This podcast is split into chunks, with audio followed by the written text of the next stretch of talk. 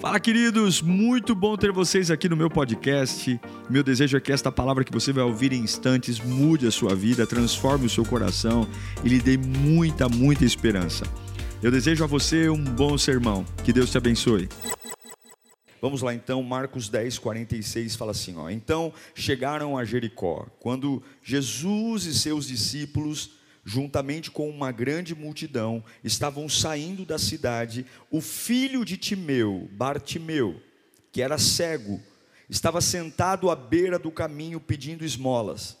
Quando ouviu que era Jesus de Nazaré, começou começou a gritar: Jesus, filho de Davi, tem misericórdia de mim. Muitos o repreendiam para que ficasse quieto, mas ele gritava ainda mais: Filho de Davi, tem misericórdia de mim. Jesus parou e disse: Chamem-no. E chamaram o cego: Ânimo, levante-se, ele o está chamando.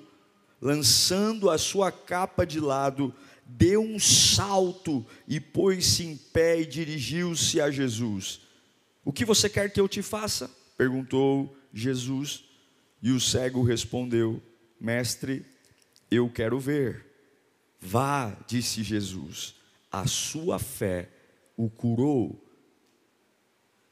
E imediatamente ele recuperou a visão e seguiu Jesus pelo caminho. É a tua voz, Pai. Ah, fala aqui. Fala. Fala. Nós precisamos tanto, Senhor. O seu poder, a sua glória. O Senhor nunca negou pão a esta casa. Fala nesta manhã, Senhor. Fala nesta manhã, Senhor. Ah, se a sua voz falar, se a sua voz falar, Senhor, se o Senhor falar aqui, a nossa vida não é a mesma. Se o Senhor falar, a gente se se transforma, a gente vira guerreiro, se o Senhor falar. Se o Senhor falar, nossa vida ela tem um novo sentido, uma alegria, uma paz. Se o Senhor falar, eu vou entender que está tudo bem, porque tem alguém que cuida de mim, se preocupa comigo. Se o Senhor falar, fala conosco, Pai, fala como nunca, acenda a minha alma, acenda o nosso espírito Prepara-nos para as guerras, prepara-nos para as lutas. Oh Deus, traz paz através da tua palavra. Oh, presença gloriosa, presença que sustenta a igreja há anos, presença que nunca falhou e nunca negou o seu poder. Fala conosco, Senhor, fala conosco. É o que eu te peço em teu nome, crendo que o Senhor está aqui e crendo que o Senhor está sobre nós. É o que eu te peço, Pai bendito. Amém. Amém. Jericó era um dos últimos compromissos de Jesus antes de terminar seu ministério. E mais uma vez eu quero falar sobre a importância da oportunidade. Era a última vez que Jesus ia passar em Jericó. Nunca mais, nunca mais. Se tem algo que eu entendo no ministério de Jesus, é o valor da oportunidade. Não perder, não ser sonso, não deixar as coisas escaparem, não deixar para depois, porque tem coisas que é agora ou não é mais. Ele nunca mais ia passar em Jericó, nunca. Dali ele ia para Jerusalém, crucificado e acabou. Acabou. E a Bíblia diz que agora ele está passando em Jericó pela última vez. Você conhece o texto, é um dos mais pregados. E alguém conta para um cego que Jesus está passando por ali.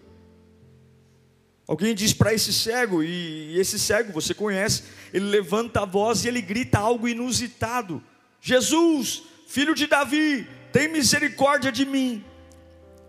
É um grito diferente, porque os religiosos não consideram Jesus como filho de Davi.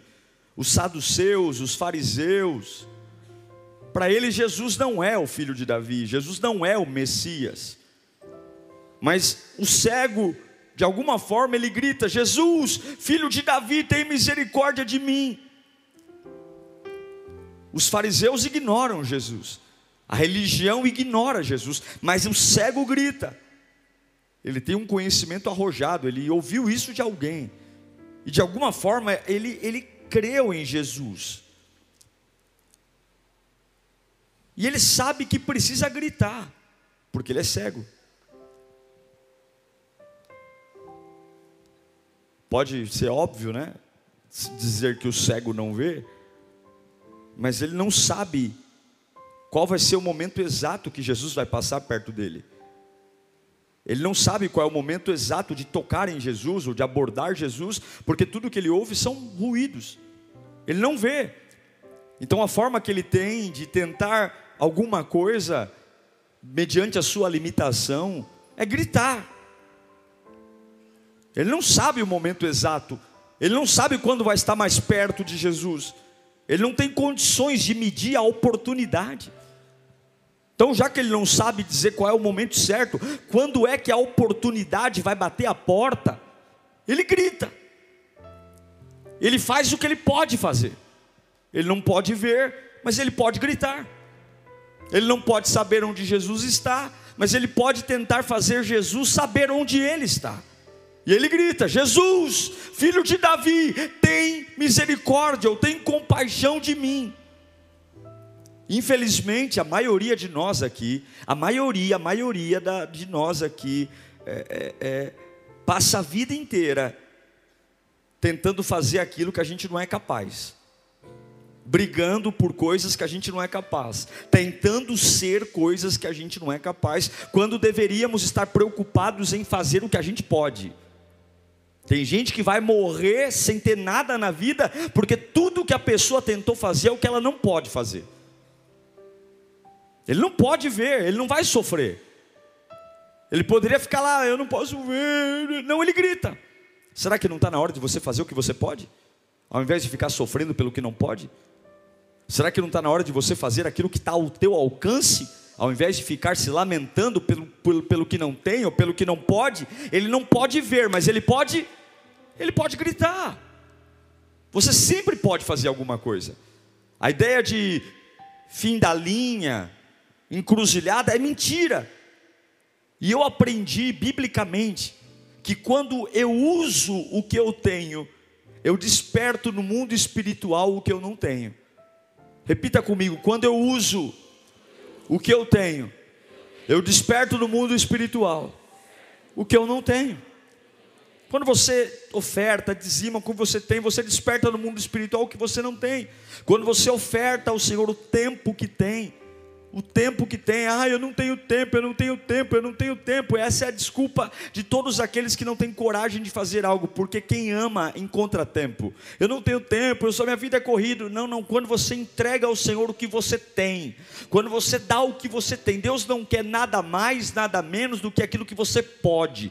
É a oração que você pode é o clamor que você pode. Deus não vai te cobrar uma adoração que você não pode, uma fé que você não pode. A gente que gosta de conversa fiada, mas tudo que Deus me cobra é o que eu posso fazer, é o que eu tenho condições de fazer. E quando eu faço o que eu posso, Deus me dá no mundo espiritual o que eu não posso. Agora, a Bíblia diz que esse cego morava, ou, ou morava, ele, ele, trabalhava na entrada da cidade de, Jerusa, de Jericó. E, e, e, a entrada de cidade é assim: as pessoas entram na cidade com dinheiro, fazem suas compras e vão embora para casa, igual você volta do shopping. Você entra no shopping com limite no cartão de crédito e quando sai do shopping você já não tem mais limite no cartão de crédito. É assim ou não é? Você vai no mercado com o dinheiro e quando sai do mercado você tem um carrinho cheio, mas não tem mais dinheiro. Então, as pessoas têm dinheiro quando entram em Jerusalém e quando saem, saem com mercadoria. Jerusalém é um centro comercial, é, Jericó é um centro comercial. Então as pessoas elas não têm dinheiro. Então o melhor momento para os pedintes pedirem esmola era quando estavam entrando em Jericó, porque as pessoas tinham dinheiro no bolso. Não tinha cartão de crédito, não tinha cheque, mas tinha dinheiro na saída. E é interessante que Jesus não está entrando em Jericó, Jesus está saindo de Jericó, mas Jesus é diferente. Jesus ele não se desgasta como a gente se desgasta. Jesus não perde como a gente perde. Jesus ele entra em Jericó e com a mesma capacidade que ele entrou em Jericó, ele sai de Jericó. Com a mesma capacidade que ele entrou de fazer milagre, ele sai com a mesma capacidade de fazer milagre. Eu e você não. Eu e você quando entramos num lugar, lugares nos consomem, lugares tiram algo de nós, lugares diminuem o nosso potencial. Agora Jesus não. Eu quero que você entenda. Levanta sua mão para cá. Você não pode dizer que o teu Deus se tornou mais fraco do porque a maioria das pessoas está desgastada. O lugar que você está, a fase que você está, não altera o poder e a glória que está sobre o nome do seu Deus. Você pode pedir para Ele na entrada de Jericó e você pode pedir para Ele na saída de Jericó. Ele é o que é. Ele é o que é. Ele é. Nada desgasta. Jesus não precisa de um padrão, ele só precisa de um coração cheio para romper. E aí, você conhece a história: o cego grita: Jesus, filho de Davi, tem misericórdia de mim. E o que, que ele ouve? O que, que ele ouviu?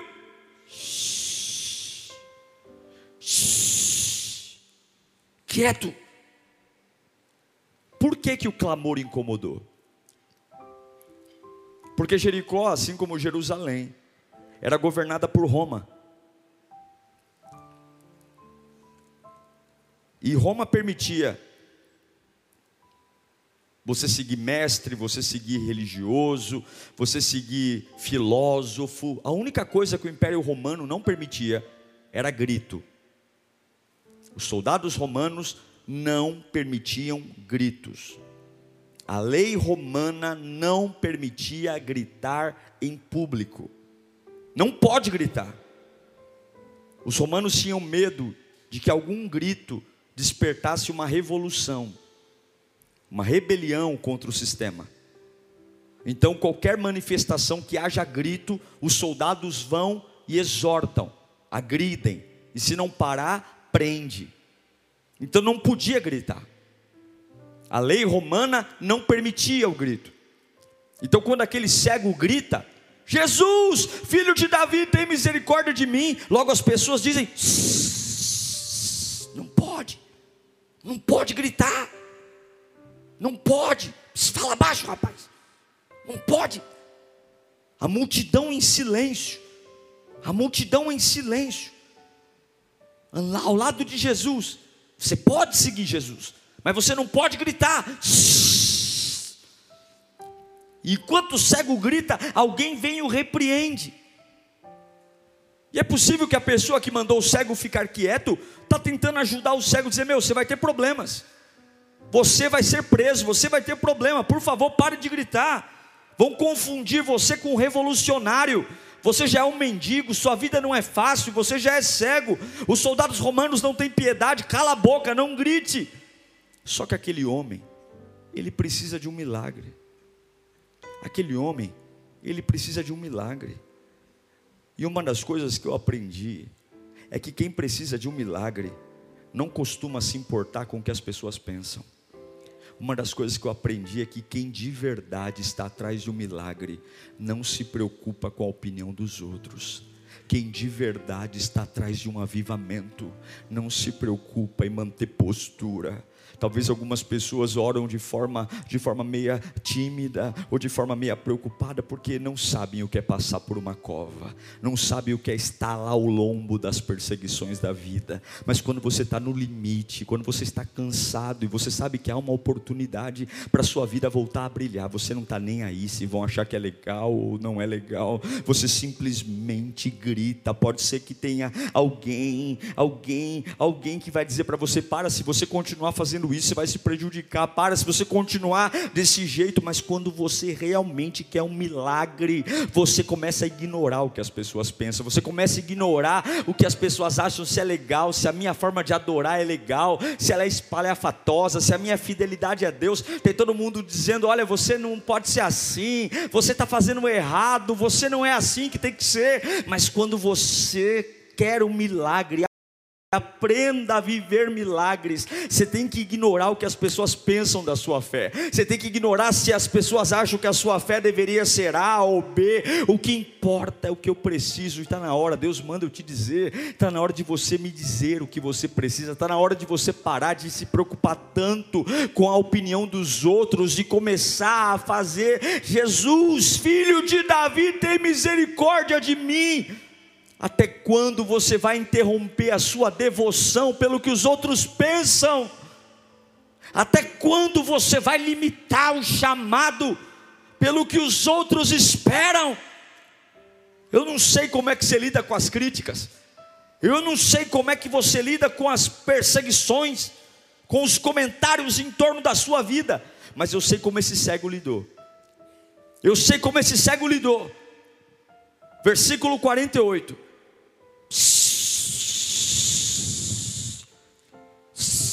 Marcos 10, 48. Faz comigo assim, ó. Cala a boca. Olha o que, que, que ele fez. Muitos o repreendiam para ficasse. Qual foi a resposta dele? Quê? É para mim ficar quieto? É agora que eu vou gritar? Mais alto. Jesus, filho de Davi, tem compaixão de mim. Eu quero dizer que um dia Satanás vai se arrepender de ter mandado você parar. Um dia Satanás vai se arrepender de ter mandado você estacionar, porque cada vez que o diabo mandar você parar, isso vai ser combustível na sua vida.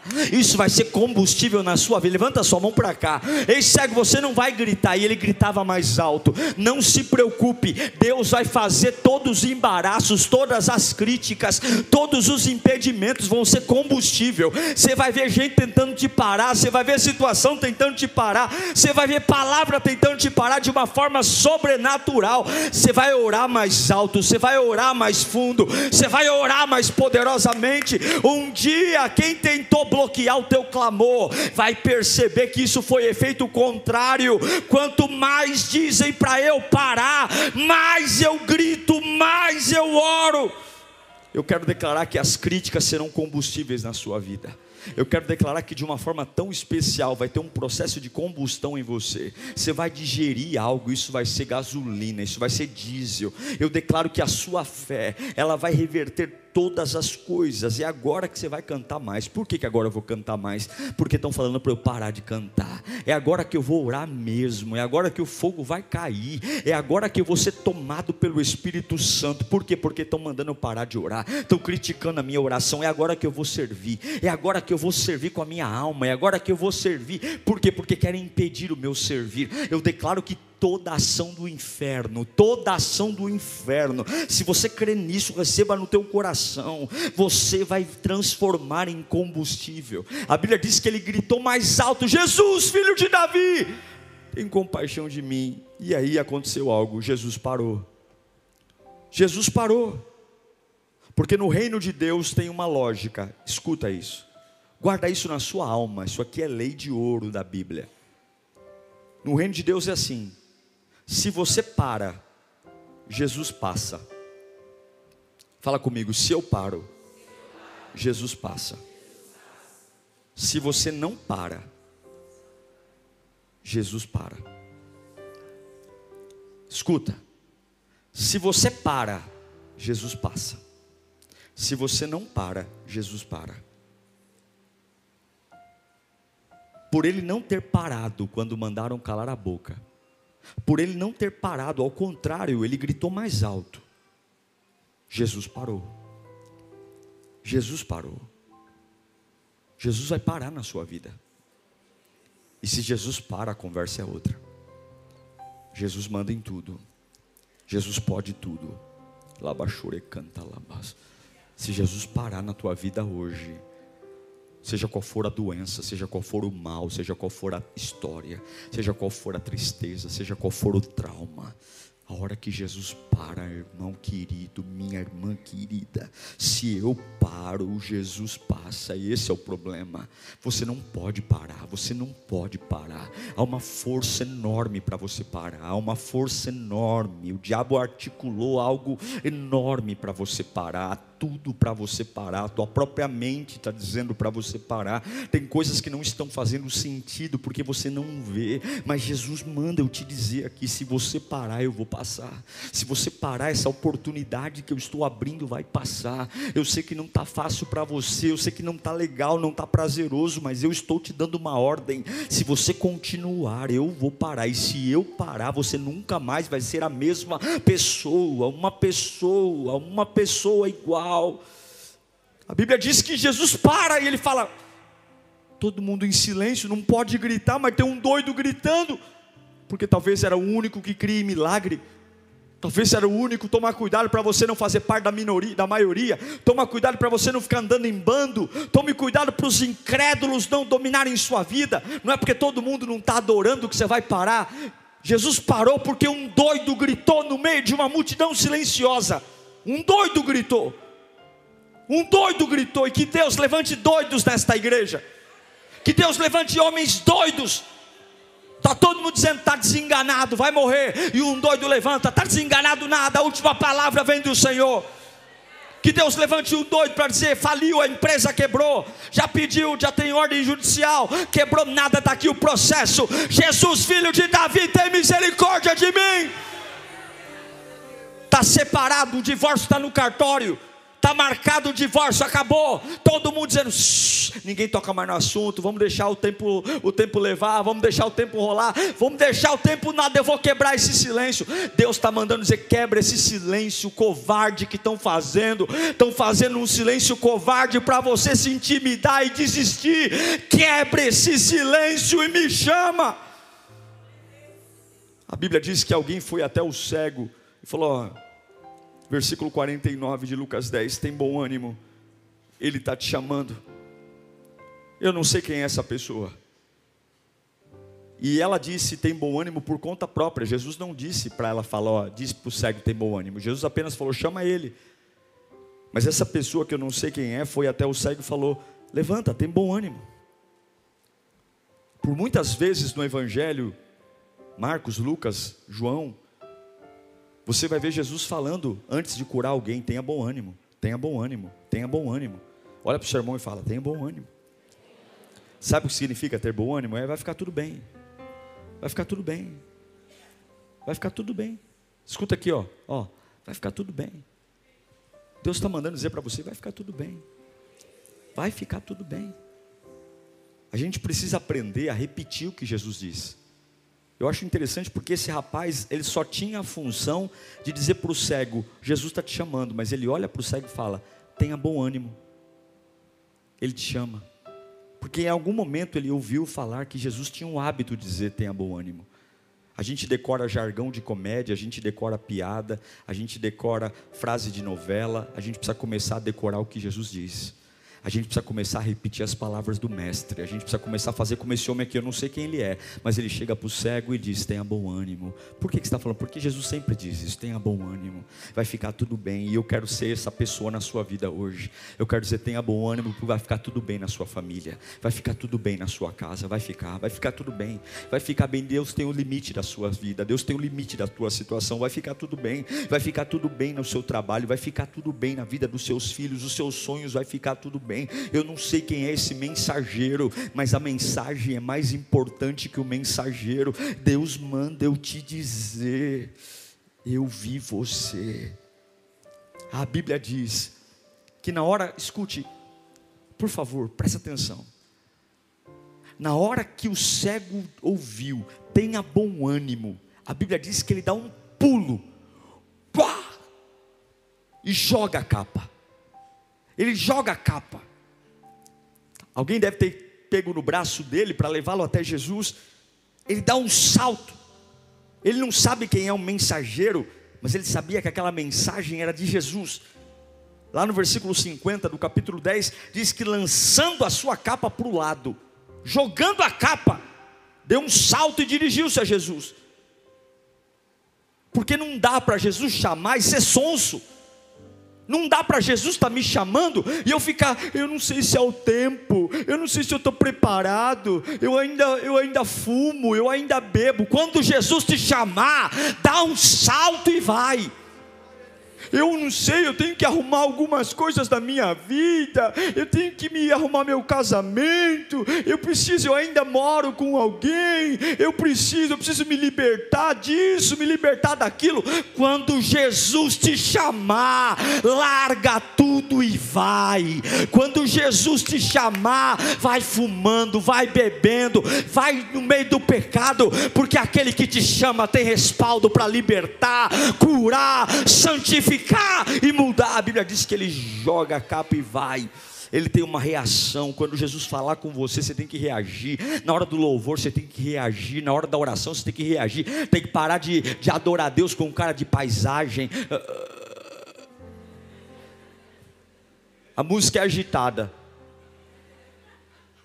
Começa a reagir, meu irmão. Mexe essa musculatura do rosto aí.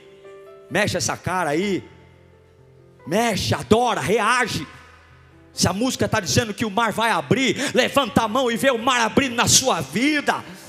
Se a, Bíblia, a música diz que Jesus está aqui, então eu não vou só cantar, não, eu quero achar, cadê ele? Cadê ele? Cadê ele? Eu quero achar, eu quero achar, cadê ele? Cadê ele? Cadê ele? Se a Bíblia, se a música está falando que Jesus cura, já mete a mão em cima da doença, já põe a mão em cima de onde tem o câncer, de onde tem alergia, e fala: cura-me, porque aonde Jesus está, tem que responder, tem que ir para cima, tem que atender o chamado.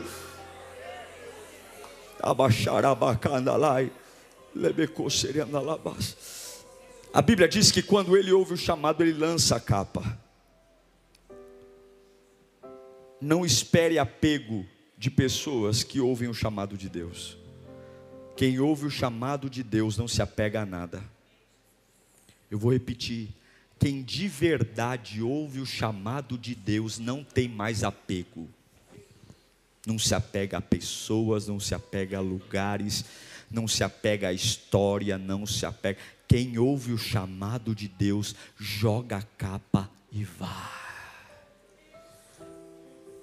Você só precisa de um chamado de Deus para todo esse apego que você tem, essa vida pesada, essa vida conflituosa, essa vida, tanta coisa para cuidar. Só de ouvir Jesus te chamando, você vai jogar tudo, vai dizer: só a voz dele importa. Escuta, a capa para um cego servia para duas coisas. Durante o dia, ele sentava ao chão, estendia a capa na frente dele. E as pessoas passavam e jogavam as moedas na capa. Então, durante o dia, a capa simboliza provisão. É aqui que eu como, é aqui que eu me alimento. Eu ponho a capa e as pessoas jogam moeda. Quando o sol se põe, o comércio fecha, é hora de ir para casa. Ele pega a capa, fecha a capa, recolhe as moedas e aquela capa que ele durante o dia foi provisão, ele se embrulha nela se protege do frio. E durante a noite a capa é proteção.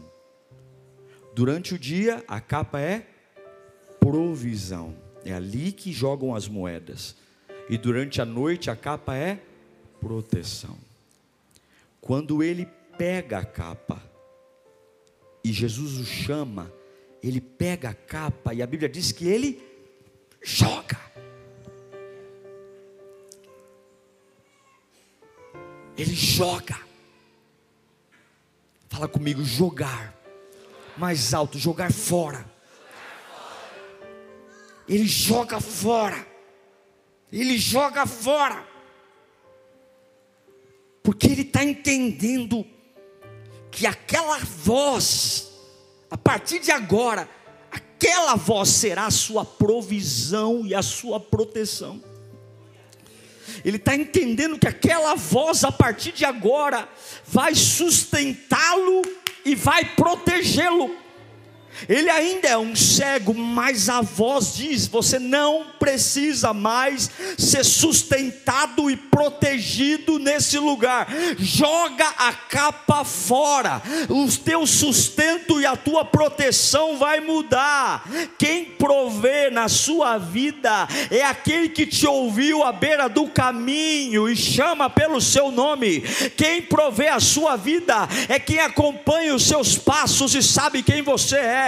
Quem provê a sua vida é aquele que te encontrou à beira do caminho, perdido, abandonado, sem eira, sem beira, mas hoje você está dando crédito à voz. Eu quero dizer uma coisa: tem gente que acha que te sustenta, tem gente que acha que é a última bolacha do pacote na sua vida, tem gente que pensa que sem ela você morre, tem gente que pensa que se não for ela você passa fome, tem gente que pensa que se ela não fizer o favor para você, você é um miserável. Tem pessoas que pensam que você é, é responsabilidade dela. Tem gente que se orgulha de dizer: tá vendo ele, tá vendo ela? Ah, se não fosse eu na vida dele, se não fosse eu na vida dela. E hoje o Espírito Santo te trouxe aqui para dizer: você, eu vou te dar dignidade. Você não vai viver mais à beira do caminho. Eu quero que você entenda essa capa de provisão vai ser tirada da sua vida, vai ser tirada quem provou,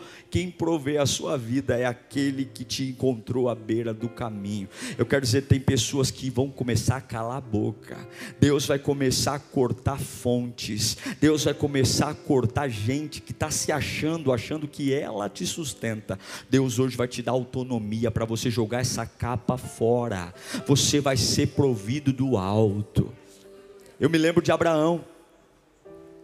Abraão está do lado do, do, rei de Sodoma, numa guerra, eles vencem a guerra. Quem está do lado de Abraão ganha a guerra, sim ou não? Sim, olha, olha esse texto, Gênesis 14, 22 e 23. Olha esse texto. Mas Abraão, eles venceram a guerra, agora tem um monte de tesouro. Aí o rei de Sodoma fala assim: ó, vamos repartir o que a gente ganhou na guerra, vamos repartir. Presta atenção, presta atenção. Mas Abraão respondeu ao rei de Sodoma: de mãos levantadas ao Senhor, Deus, o Deus Altíssimo, Criador do céu e da terra, juro que não aceitarei o que pertence a você, nem mesmo um cordão ou uma correia de sandália, para que você jamais venha dizer: o que? Eu enriqueci Abraão. Eu não quero nada de você. Eu não quero nada, porque eu jamais eu quero ouvir da sua boca que eu enriqueci pelo que você me deu. É por isso que Deus não está permitindo algumas pessoas te ajudarem. É por isso que Deus está permitindo algumas pessoas que te ofereceram emprego não estão conseguindo cumprir o que prometeram. É por isso que Deus está permitindo algumas pessoas que falaram que o investir na sua vida e de repente elas não estão mais investindo. É por isso que Deus não está deixando gente que falou que ia te ajudar muito, fazer favor para você e a pessoa sumiu, desapareceu, porque Deus não vai colocar gente na sua vida que amanhã ou depois vai dizer: tá vendo? Ele se tornou o que se tornou por minha causa, ele chegou lá onde chegou porque fui eu, fui eu que banquei, fui eu que deu. Não, você vai ter a unção de Abraão, você vai dizer: Eu não quero nada, eu não quero nada, porque todo mundo vai olhar para mim e eu cheguei onde cheguei, eu sou o que eu sou, porque o Senhor me sustentou. Deus vai lembrar você. Não coloque, Deus vai dizer: Ó, Deus está dizendo: não coloque sua mão aí, cuidado com esse contrato. Deus vai prover sua vida. Receba. Deus não vai permitir que gente orgulhosa, avarenta, façam coisas boas por você. Deus não vai permitir que gente orgulhosa, avarenta faça coisas por você. Então, quando você vê alguém sumindo da sua vida, quando você vê de repente um, um, negócio bom não acontecendo, lembra dessa palavra: a sua provisão virá do Senhor. O Senhor, o Senhor, o Senhor. Mas a capa não era só provisão, a capa também era proteção. A partir de agora não é mais amuleto, a partir de agora não é mais signo, a partir de agora não é horóscopo, a partir de agora não é, é não é medo de macumba, a partir de agora é, é, confiar naquele que me viu na beira do caminho e me chama. É o que eu amo no Salmo 27, versículo 1. Eu quero profetizar sobre a sua vida. Se você aguentar, levantar a mão enquanto eu leio esse texto, porque eu quero profetizar proteção sobre a sua vida. Existe muita coisa em volta de você, existe muita, muito olho gordo, existe muita gente dizendo vai acontecer de novo. Eu já conheço a história, é, eu já conheço a história. Ele é o ceguinho, ele é assim mesmo. Receba, receba no fundo da sua alma. Receba, e eu aqui como um profeta de Deus. O Senhor é a minha luz e a minha salvação, de quem terei medo. O Senhor é o meu forte refúgio, de quem terei medo. Quando os homens maus avançam contra mim para destruir-me, eles, meus inimigos, os meus adversários é que tropeçam e caem, ainda que um exército se acampe contra mim, o meu coração não temerá, ainda que se declare guerra contra mim, mesmo assim estarei confiante. Uma coisa pedi ao Senhor e é o que procuro: que eu possa viver na casa do Senhor todos os dias da minha vida, para contemplar a bondade do Senhor e buscar a sua orientação no seu templo,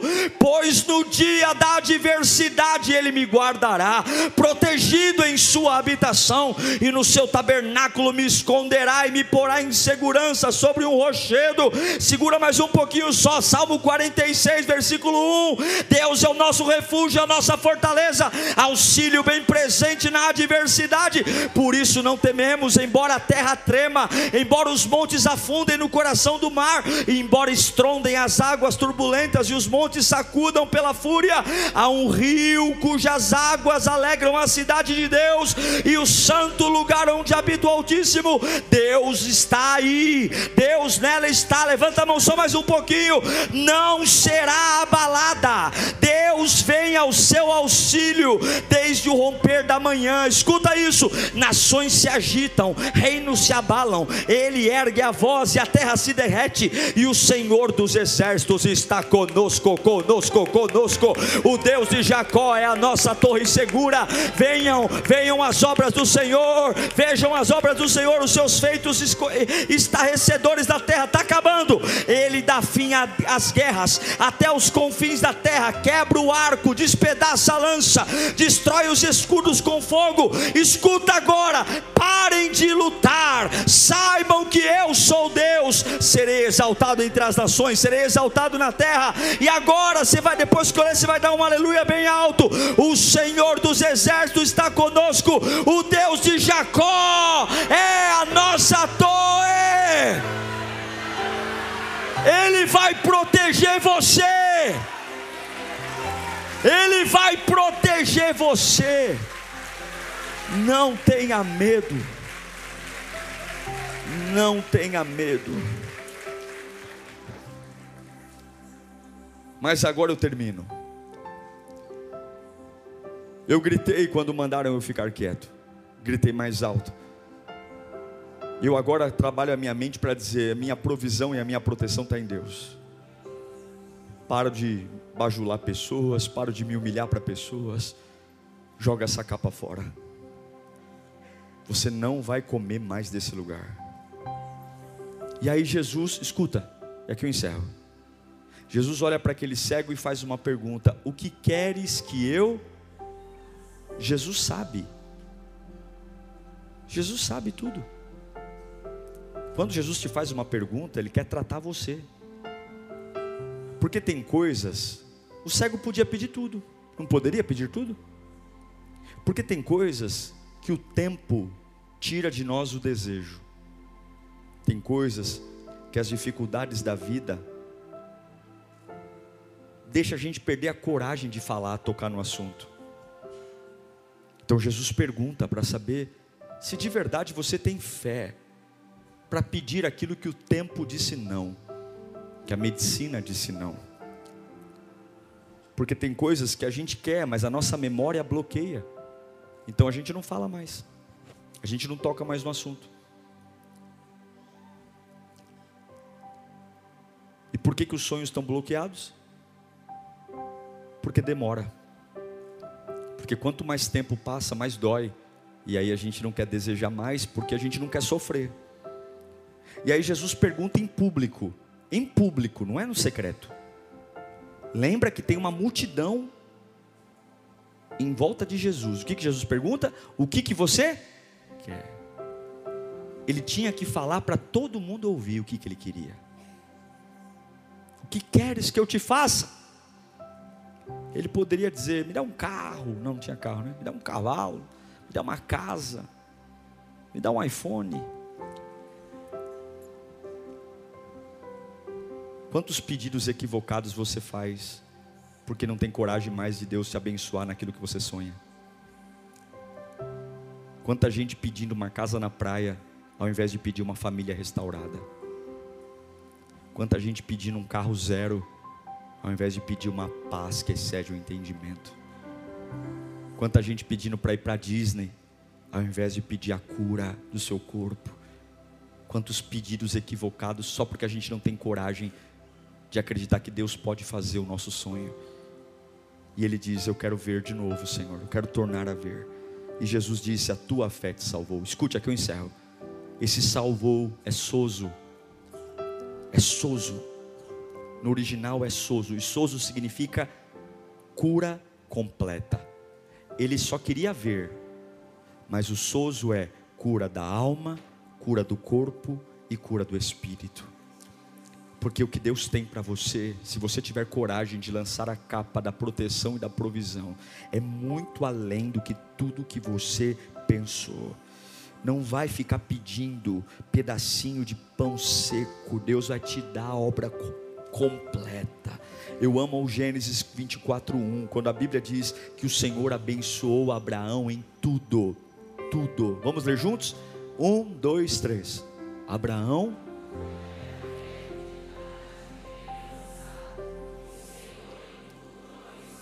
em tudo o abençoava. Você tem que admitir as áreas que você não é completo. Você tem que admitir as áreas que você é infeliz. Aquilo que você não é bom.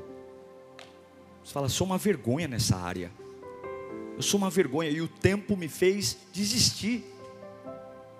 Mas aquele que te ouviu te chama. Aquele que te ouviu te chama. Deus pode fazer algo novo. Deus pode renovar você. Deus pode te encher. E agora aquele cego vê e ele segue Jesus.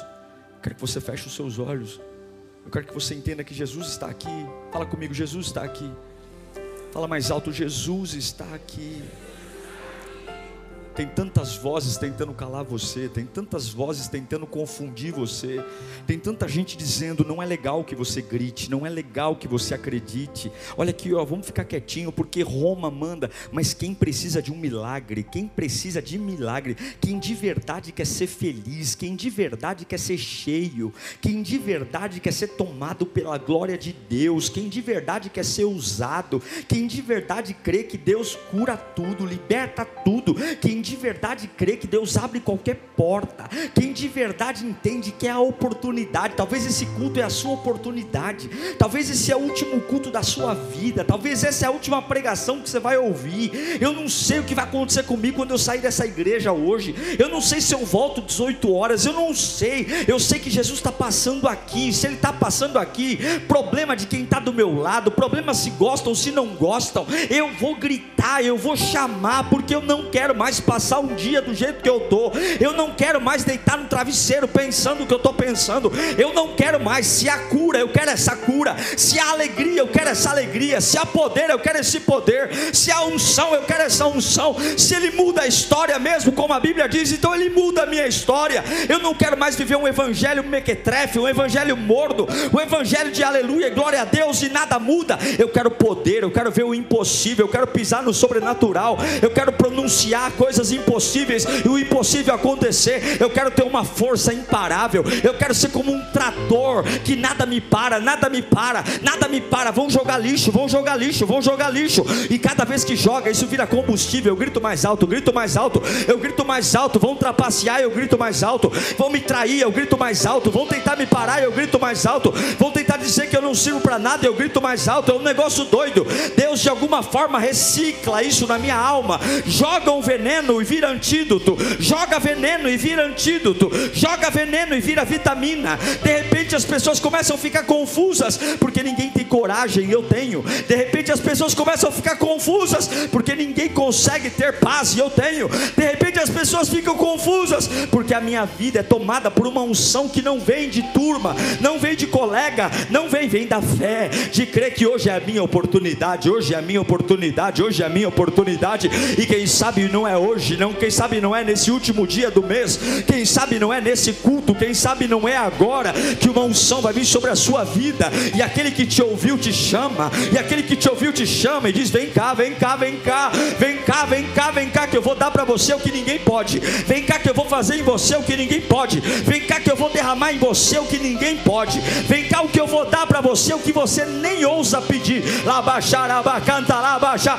quem sabe não é hoje, 31 de julho de 2022, quem sabe não é hoje, quem sabe depende de você, se você gritar mais alto que o cansaço, gritar mais alto que a dor, gritar mais alto que o trauma, gritar mais alto que a solidão, gritar mais alto que a depressão, gritar mais alto que a tristeza, gritar mais alto que, que o medo, gritar mais alto, quem sabe não é hoje, quem sabe não é hoje, pessoas iguais você já pararam, pessoas iguais você já estão no bar, pessoas iguais você já desistiram, mas tu está aqui, você está aqui, você ainda veio, você ainda está sentado aqui ouvindo a palavra, você ainda está lutando, e Jesus está dizendo: aquele que me chamou, eu estou dizendo: venha, venha, venha.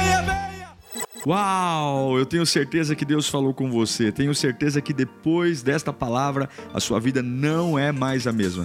Peço que você também me acompanhe nas minhas redes sociais: Instagram, Facebook YouTube. Me siga em Diego Menin. Que Deus te abençoe.